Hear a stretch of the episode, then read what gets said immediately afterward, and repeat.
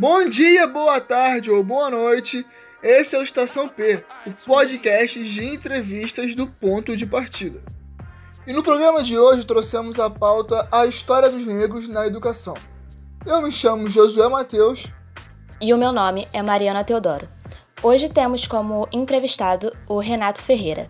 Queria pedir para que o senhor pudesse se apresentar um pouco, falar mais sobre você. Olá, o meu nome é Renato Ferreira, eu sou professor universitário, advogado, formado em Direito pela PUC, pós-graduado em Direito pela Fundação Getúlio Vargas e mestre em Política Pública pela Universidade do Estado do Rio de Janeiro. Atualmente faço doutorado em Direito na Federal Fluminense, é, tenho uma ampla experiência na questão das relações raciais, atuo como advogado, como conferencista, é, nessa área há muitos anos e sou consultor é, também no que diz respeito à questão da promoção da diversidade racial. Tenho especialidade em política pública de promoção da igualdade racial e é, organizei livros, tenho artigos publicados nesse tema e é um prazer participar dessa entrevista com vocês.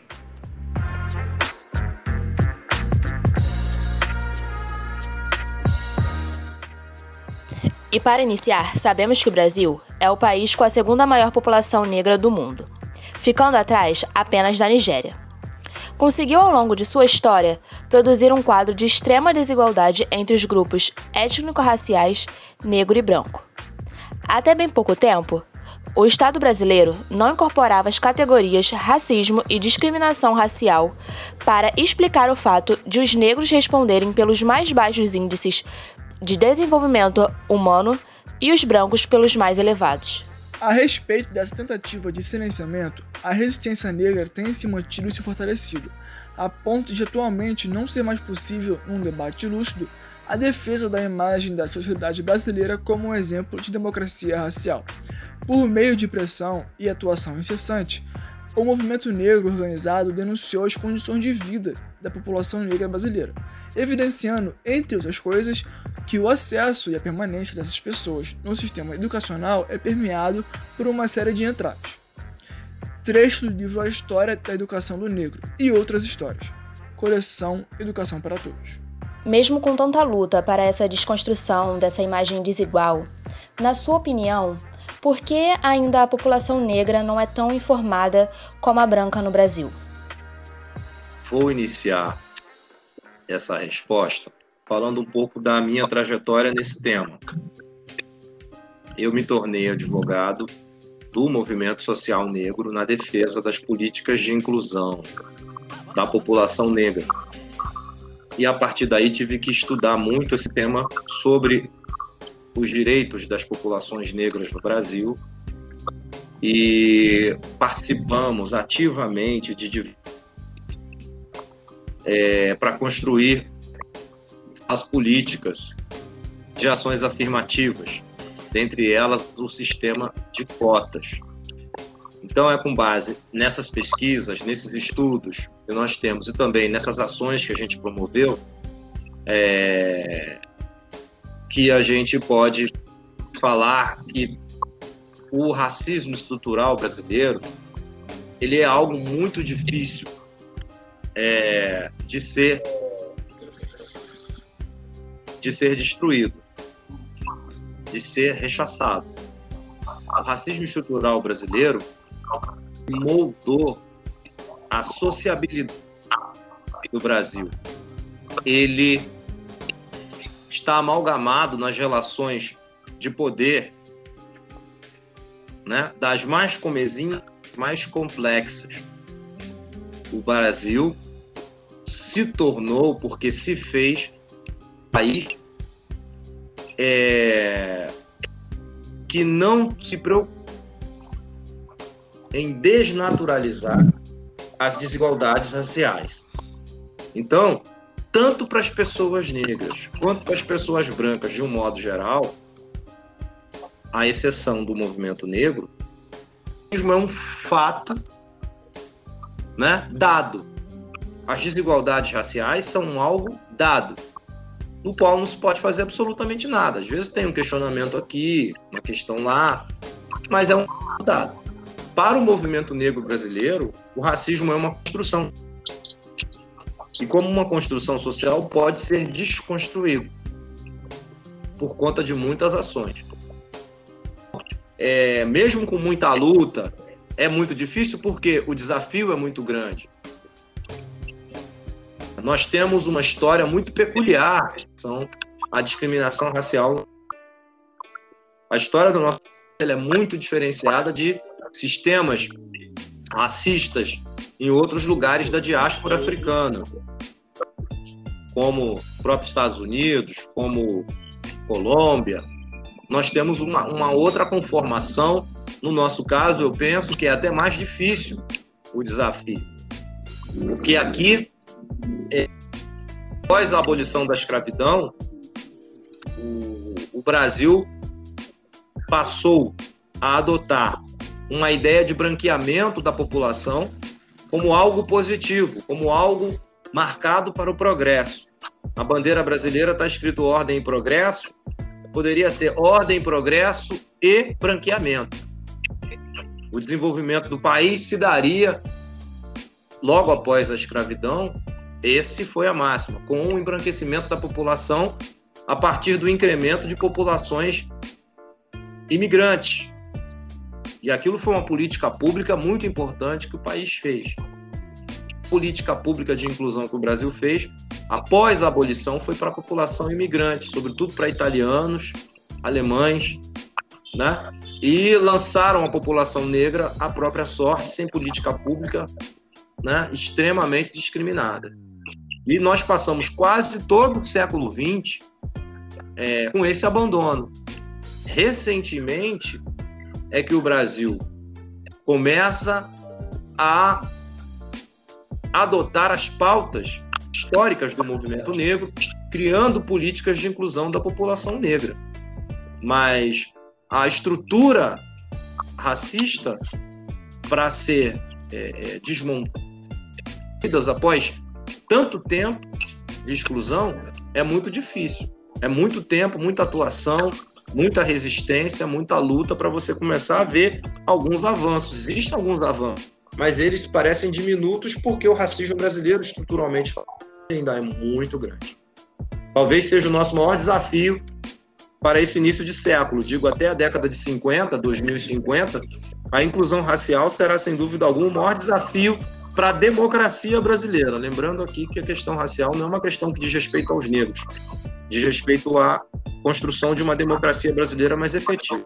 Quando se dialoga sobre formação em negro, caímos em um assunto que para muitos é visto como sensível, que são as cotas raciais. E nesse discurso sabemos que vem para outro elo, que é a meritocracia. Você acha que para o preto basta apenas estudar que estará com seu futuro pronto, como dizem?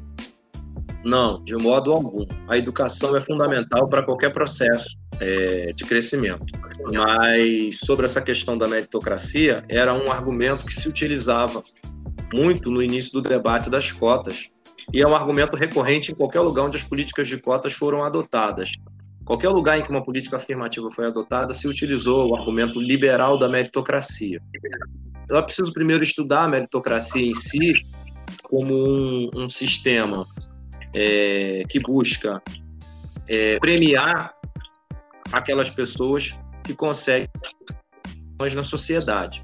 A meritocracia, como, como um, um arquétipo liberal é, para é, dinamizar as posições sociais, é, ela só pode ter sentido se você tem uma base igual de partida disputas. Então, se você tem pessoas de classe média que estudaram em escolas basicamente iguais, é, é, justo que você escolha desse grupo de pessoas aqueles mais habilitados, né? Porque se você conseguir decompor a meritocracia, é, é, você vai ver que na meritocracia você categorias importantes, né? Decompondo a meritocracia, você vai ver que dentro democracia você vai encontrar é, talento, você vai encontrar talento, pessoas que são mais talentosas do que outras pessoas. Existe isso. Gente que sabe cantar bem, sem nunca ter feito aula de canto. Você vai encontrar também dentro da meritocracia, além do talento, você vai encontrar o esforço. Tem pessoas que se esforçam para alcançar um sonho, um objetivo na vida. Tem gente que tem muito talento para cantar, mas nunca fez aula de canto, aprender música. Tem gente que procura aprender e, mesmo sem tanto talento, consegue cantar melhor, porque se esforçou mais. Agora, dentro da meritocracia também você vai encontrar, além do talento e do esforço, você vai encontrar a oportunidade. Então, a oportunidade é uma chave muito importante para que a pessoa consiga atingir o mérito. Se você tiver esforço, tiver talento e tiver oportunidade, você pode sim galgar justamente maiores locais de destaque. Isso é bom. Agora, quando você não tem oportunidade, e no caso das pessoas negras a oportunidade vai a zero, sobretudo porque, na sua maioria, como mostram os indicadores sociais, os negros têm uma educação muito deficitária, muito precária. Se você não tem oportunidade, a meritocracia para você, ela fica pode ter muito esforço, você pode ter muito talento, mas você não tem oportunidade. Se você não tem oportunidade, se a oportunidade social é reduzida a quase zero, significa que dificilmente você vai conseguir mostrar o mérito que você tem. Então, a ideia da meritocracia é subvertida quando ela se refere às pessoas que estão em situação de desigualdade. Se você quiser dizer que a meritocracia é boa para julgar quem tem oportunidade, pessoas que estão de classe média, de classe média alta, que podem estudar, que podem aprender idiomas, para essas pessoas a meritocracia tem até algum valor de justiça. Agora, para as pessoas que são pobres, que são excluídas, como são as pessoas negras, a meritocracia não tem nada de justiça com essas pessoas. Cobrar a mesma meritocracia para essas pessoas significa ser duplamente injusto.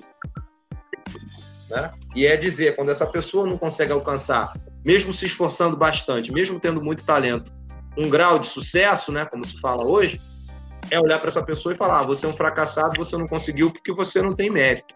Isso é duplamente injusto, desonesto, para não dizer isso é discriminatório. E continuando nesse assunto, existe apenas oito anos da criação da lei de cotas. E atualmente é uma das maiores formas da população negra de ingressar na faculdade. Acerca, acerca disso, qual sua opinião sobre as ações afirmativas? Então, vamos lá. As políticas de cotas, elas começam a surgir há 20 anos atrás por conta dos compromissos que o Brasil assumiu na, na África do Sul em 2001. O movimento negro brasileiro foi à Conferência de Durban na África do Sul e conseguiu, por meio das Nações Unidas, exortar o Brasil, cobrar do Brasil que adotasse as políticas de promoção de direitos da população negra que o Brasil não adotava. Então, o Brasil, a partir do ano 2000, começa a adotar as primeiras políticas de cotas no serviço público, né? É, com, com cursos de livre nomeação, livre exoneração, indicando pessoas negras para ocupar determinados cargos. Final do governo Fernando Henrique Cardoso, havia algumas políticas tímidas de ação afirmativa sendo adotadas. Quando foi em 2001, a UERJ, Universidade do Estado do Rio de Janeiro, é, tem uma lei, uma lei estadual, criando cotas raciais nas universidades do Estado. No caso, era o UERJ e o ENF, Universidade do Norte Fluminense. Então, a partir dali, é, houve muita polêmica, muito debate. Eu tive a honra de participar ativamente desse processo. Fui um dos advogados que conseguiu atuar na construção dessa política de cotas lá no seu nascedouro. Então, a partir dali, nós conseguimos implementar as cotas.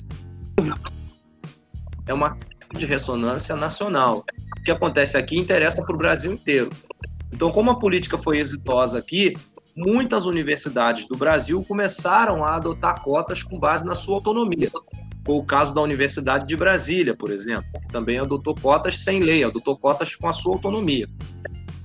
Então, esse movimento de cotas nas universidades ganhou o Brasil inteiro. As universidades da Bahia adotaram, universidades do Sul adotaram, universidades do Norte e do Nordeste adotaram. universidades do Centro-Oeste adotaram. Então, fez com que o Ministério da Educação, aí já era governo Lula, né, encampasse a ideia de que era possível democratizar a educação superior no Brasil, criando políticas de cotas para estudantes pobres e para estudantes negros. E esse, e esse projeto né, foi aprovado no Congresso Nacional em 2010, se eu não me engano, acho que foi, acho que a lei de 2010, acho que não, né? A lei de cotas na Universidade Federal, agora 2012. 2012. Tramitou, tramitou, acho que desde de 2006. O projeto, na verdade, o projeto inicial era de 99. O projeto antigo, acho que era de 99. Mas era cota só para a escola pública. Aí nós fizemos uma emenda nesse projeto e colocamos cotas para negros também. Esse projeto foi aprovado em 2012, é, mas ele estabelece cotas nas instituições, universidades federais e as antigas é, é escolas técnicas, né? é, os, os antigos Cefetes. Né? Então, tanto na educação superior federal, técnico federal, essa lei federal obriga a ter cota é, é, racial e também para estudantes de escola pública. Mas o processo de instrução de cotas nas universidades começou lá atrás com a UERJ em 2001. Tá? E como é que a gente vê as políticas de ação afirmativa. As políticas de ação afirmativa são políticas públicas e privadas que vão promover a igualdade de grupos tradicionalmente excluídos. Nesse aspecto, a política é exitosa, porque ela está aí há 20 anos promovendo é, direito na educação superior para milhares de jovens negros e pobres que tinham talento, que se esforçavam muito, mas não tinham oportunidade. Então elas são uma realidade, elas são um fato social. Hoje, não é tão importante querer saber se as cotas são, são constitucionais ou não são constitucionais, porque o Supremo já disse que elas são constitucionais em 2012. Não é tão importante saber se as cotas é, é, ferem meritocracia. Era um debate lá do início da discussão. Hoje importa saber o seguinte: hoje nós temos aí muitos médicos formados, muitos jornalistas formados, muitos advogados e advogadas formados, enfim, historiadores, pedagogos que estão no mercado de trabalho. É importante hoje conversar com essas pessoas, que são produto dessa política, perguntar para essas pessoas, e aí, foi bom, melhorou a sua vida? Perguntar para a família dessas pessoas, é, como é que foi ser estudante, que, qual, que, que é aprendizado. A gente precisa fazer um grande debate sobre o resultado das cotas, porque elas já estão aí há 20 anos foi bom. A minha tese é de que foi bom para o Brasil. Todo mundo ganhou. Todo mundo ganha com as políticas de ação afirmativa. Não só os estudantes cotistas, porque para o Brasil faz bem ter mais médicos negros, mais mulheres negras formadas em engenharia, em direito. Todo mundo, inclusive para as pessoas brancas que estavam na universidade só entre elas e agora tem a oportunidade de ter grupos diferenciados do seu grupo de origem dialogando com eles na universidade em pé de igualdade. Faz bem para as pessoas. Ou seja, todo mundo sai ganhando com a política de ação afirmativa. Saindo dessa esfera, temos uma outra pergunta. Por que a educação costuma colocar os brancos como heróis? Por exemplo, a Princesa Isabel. Nos ensinos fundamentais, somos ensinados a vê-la como uma heroína, que, por livre e espontânea vontade, fez a Leáurea. É porque a nossa educação, no modo geral, ela é elitista, porque ela tem uma questão de classe, em que ela visa dar oportunidade para os mais ricos.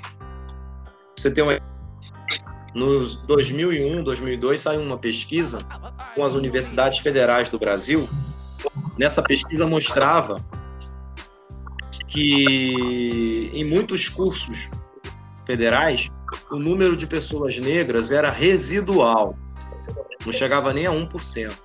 Então você vê, por exemplo, Salvador, Bahia, 80% da população é preta ou parda, mas na universidade era todo mundo branco. Curso de medicina, todo mundo branco. Aqui na nossa UFRJ também, sem que ninguém se questionasse. Só quem se incomodava com isso era o movimento negro brasileiro.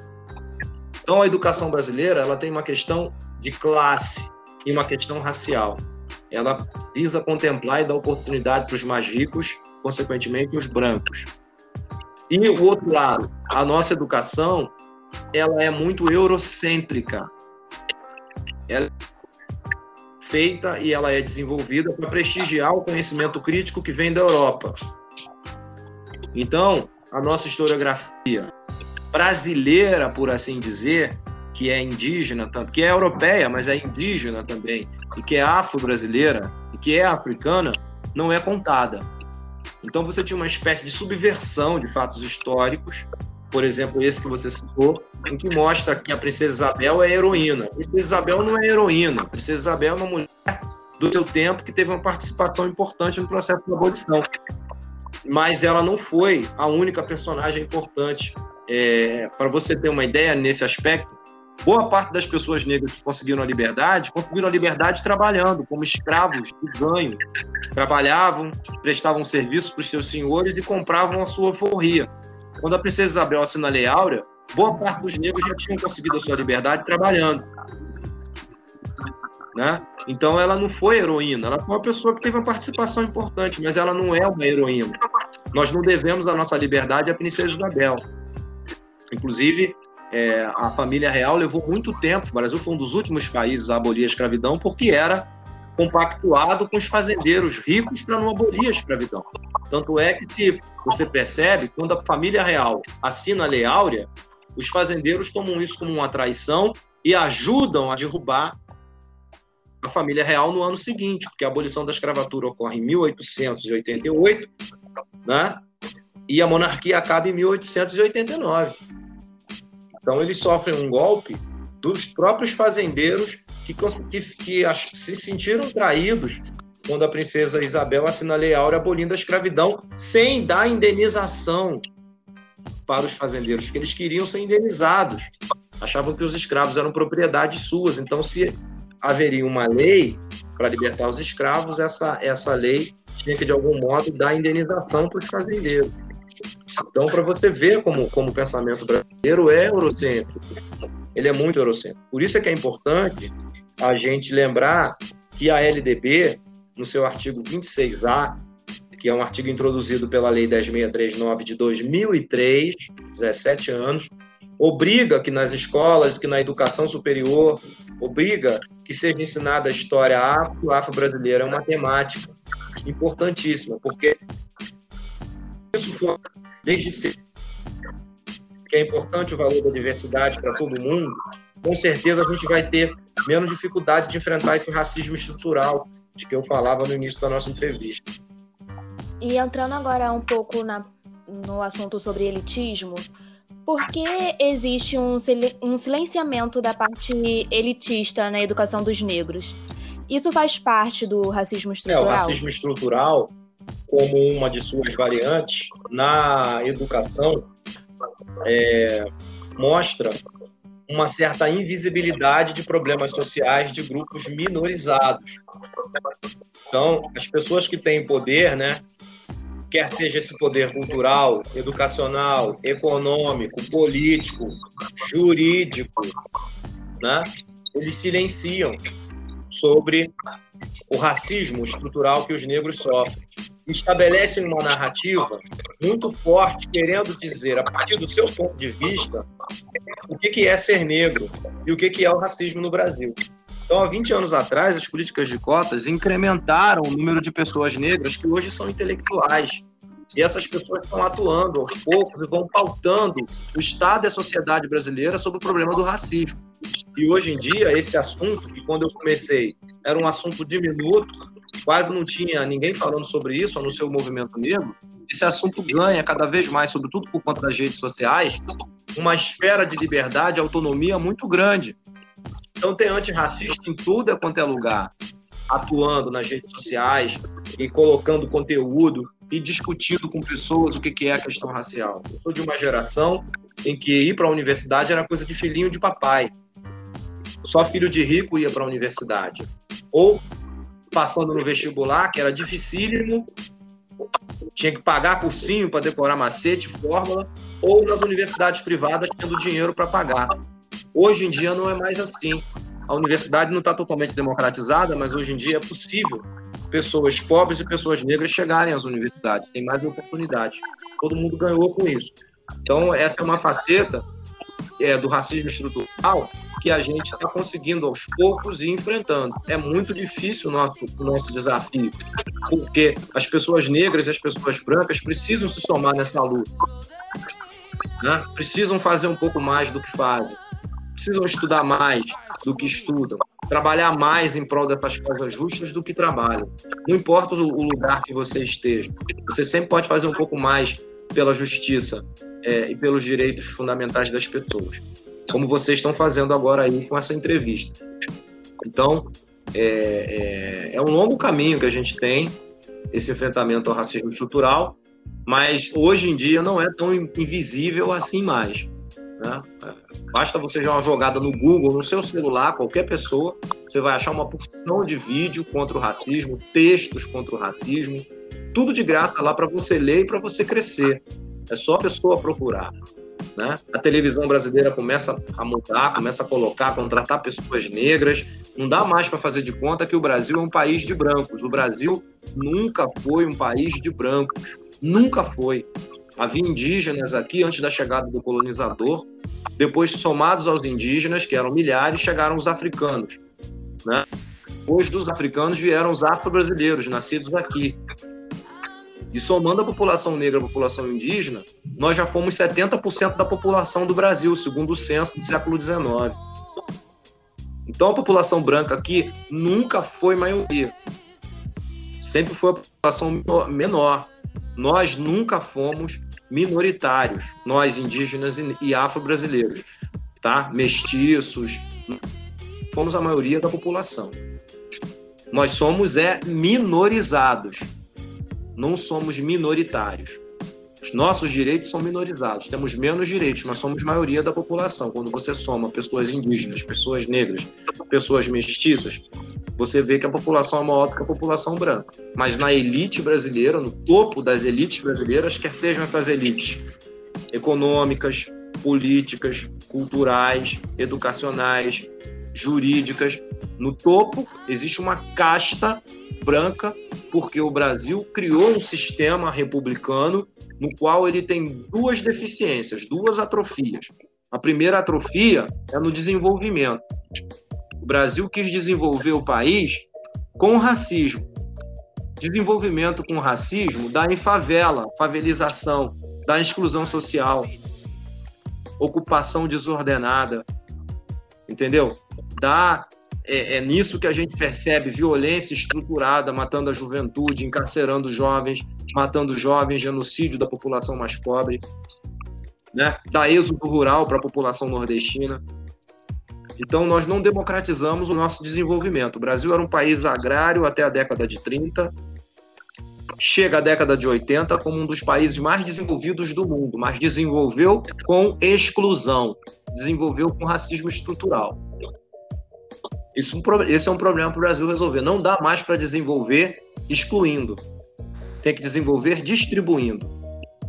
Tem que ter justiça distributiva no crescimento. Não os de sempre vão continuar ganhando muito e os de baixo vão continuar sem nada. Então tem que mudar a matriz de desenvolvimento. Isso é um ponto para nossa inflexão aqui. Um outro ponto importante que o Brasil precisa discutir é democracia. Desenvolvimento tem que ter inclusão. E democracia tem que ter participação política de todas as pessoas. Não dá para você ter democracia só com os mesmos de sempre na elite da política. A política tem que ser feita por todas as pessoas. Tem que ser feito por índio, tem que ser feito por mulher, feito por negro, tem que ser feito por branco, pobre. Todas as pessoas precisam estar representadas igualmente na democracia. Para que essa democracia seja legítima. Então, fazer desenvolvimento com racismo deu exclusão. Fazer democracia com racismo deu falta de representatividade das pessoas negras no poder. A gente tem um Congresso Nacional extremamente embranquecido e as políticas públicas para as pessoas negras não conseguem chegar. Então, o desafio maior para o Brasil é crescer com inclusão, é democracia com participação, com diversidade étnico-racial e de gênero.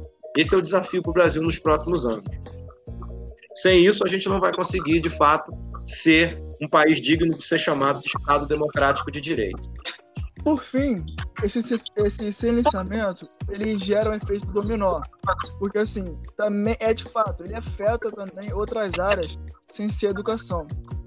É possível citar quais são essas outras áreas e como elas são afetadas? A primeira delas é o mercado de trabalho.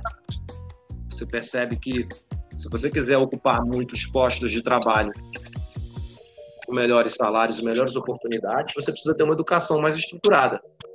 Então, a falta de educação é, que não é dada às pessoas, a educação que não é dada às pessoas negras promove, sem dúvida, uma exclusão muito grande delas no mercado de trabalho.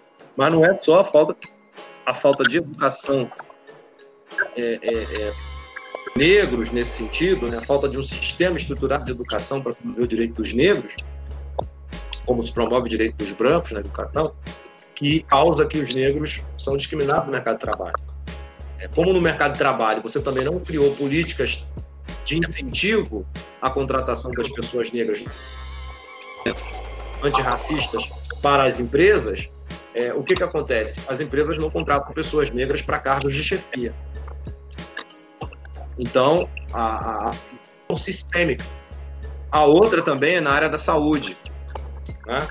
A discriminação institucional na área da saúde. Mulheres negras reclamam da, do péssimo atendimento, o cuidado é menor com as pessoas negras. Você viu agora aí durante a pandemia, as pessoas que mais morreram foram pessoas negras por falta de tratamento adequado. Então, quer dizer, toda essa estrutura racista ela impacta em várias áreas, principalmente na educação, na saúde, no mercado de trabalho, né? e, e, sobretudo, no sistema de justiça em relação à questão da violência. Né? Há um genocídio da população negra, por um lado, e um encarceramento da população negra, que é produto do desdobramento desse racismo estrutural que o Brasil abraçou depois da abolição da escravatura. Não adotou políticas para acabar com o racismo estrutural do período colonial. O Brasil se manteve como uma sociedade de castas, oligárquica, tendo direitos bons das pessoas. E as pessoas vítimas escolha de Estado que o Brasil fez. E, e nós estamos aqui sempre para dizer que isso, que isso não é democracia, que isso não é liberdade. Isso é oligarquia, isso é atraso, isso é sistema de casta disfarçado. Então, se a gente quiser de fato ser uma democracia potente, pujante, com lugar reconhecido na ordem internacional e com é, é, é, democracia na questão interna, a gente vai ter que mudar muita coisa. Nós estamos só no limiar desse processo. Estamos no início desse processo. Esse processo vai durar muitos anos e a gente tem que avançar. É, muito obrigado pela entrevista, agradecemos o seu tempo que você tirou para falar um pouco sobre isso, sobre esse assunto que, nesse período agora, nesse início de mês, sobre o dia de consciência, temos que frisar e entender que não é só simplesmente o, o combate. É, tem que ter, também ter ação, não é só a fala, né? não é só aquela fala, mas também tem que ter ação. E parte de nós, parte de cada um de nós. Eu agradeço a oportunidade de dar uma entrevista para vocês. É, por favor, procurem me adicionar nas redes sociais para que a gente possa trocar. Nas... Se vocês têm interesse nesse tema, eu tenho artigos publicados. É, a gente pode aprender, trocar coisas juntos. Eu tenho muitos alunos. Hoje também já estão indo da aula. E pensa nessa temática, sempre disposto a contribuir. Agradecemos mais uma vez pela sua participação. E esse foi o Obrigado. podcast da semana. Boa tarde aí para vocês.